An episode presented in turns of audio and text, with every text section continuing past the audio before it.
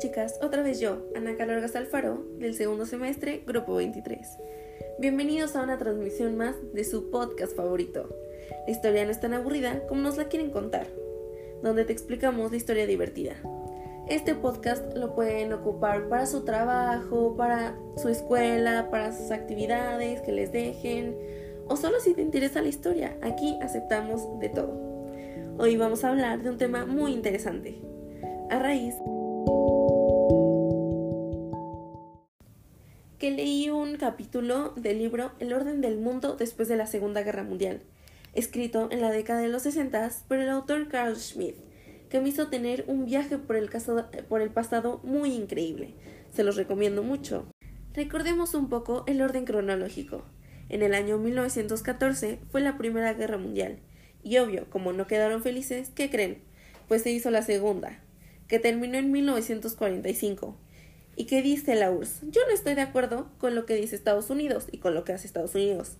Y todo eso da paso al inicio de la Guerra Fría, que empezó dos años después, o sea, en 1947. Estados Unidos fue occidental capitalista y la URSS o Unión Soviética fue oriental comunista. Esta guerra tuvo muchos aspectos que influyeron, por ejemplo, políticos, ideológicos, jurídicos, económicos y militares pero algunas consecuencias fueron que algunos países perdieron territorio, como Alemania, Austria, Bulgaria, Checoslovaquia, Dinamarca, República Eslovaca, Finlandia, Hungría, India, Reino de Italia, Japón, Pakistán, Polonia y entre otros. Los que les mencioné son los más como reconocidos que ubicamos la gente, pero hay muchos más que perdieron territorio que no son tan conocidos, por eso no los mencioné. Yo no me imagino un pleito donde por perder todavía me tengan que quitar territorio o propiedades. Yo creo que me enojaría mucho. No he de pensar cómo ellos estarían. Eh, por cierto, imagínense el horror de nuestras bisabuelitas, abuelitas, mamás, eh, al enterarse de que algún país que, o países que ellas estudiaron, ya no exista, o se llame de otra manera, o tenga menos territorio, esté más grande, no, supongo que se infartaron, o sea, mm, mal.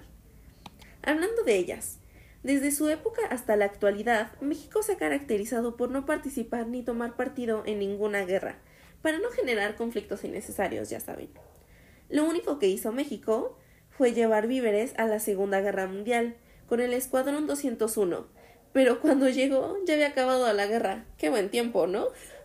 o sea, no sirvió de mucho, básicamente. No estoy a favor de la Segunda Guerra Mundial porque se le considera la guerra más sangrienta de la historia.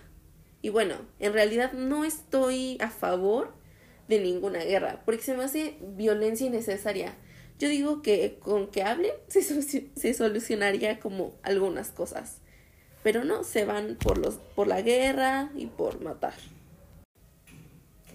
Yo creo que la Segunda Guerra Mundial no beneficia ni perjudica a nadie, bueno, ninguna guerra, y, menos a México, por lo mismo que no se metió.